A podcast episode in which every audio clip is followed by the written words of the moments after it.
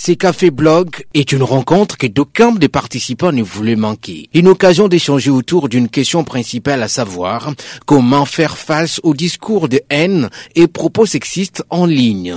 Voilà la thématique qui a réuni les professionnels des médias de la capitale durant deux heures. Les participants ont notamment réfléchi et fait des propositions sur ce qu'il faut faire pour faire face au discours de haine et propos sexistes sur les réseaux sociaux. Journalistes, femmes et hommes ont fortement contribué avec des propositions. Selon Lemia Saka, coordonnateur du média en ligne à Bari RDC, ces cafés blocs a atteint son objectif. Euh, particulièrement pour cette activité sur la problématique des propos et discours sexistes et discours de haine.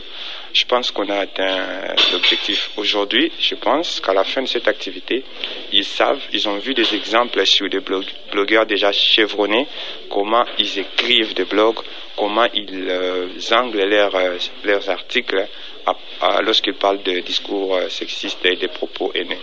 L'un des exposants du jour, Eric Nsungu, a insisté sur la possibilité d'alerter sur les publications sexistes pour les éventuelles suppressions en ligne. Si vous allez dans chaque message, il y a au-dessus à droite, il y a trois points.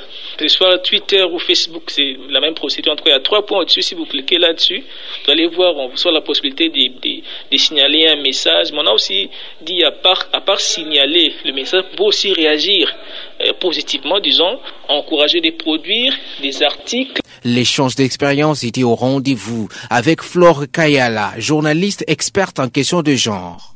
Et je pense que c'est très positif si seulement la structure peut étendre cette formation dans toutes les provinces et aussi à tous les niveaux.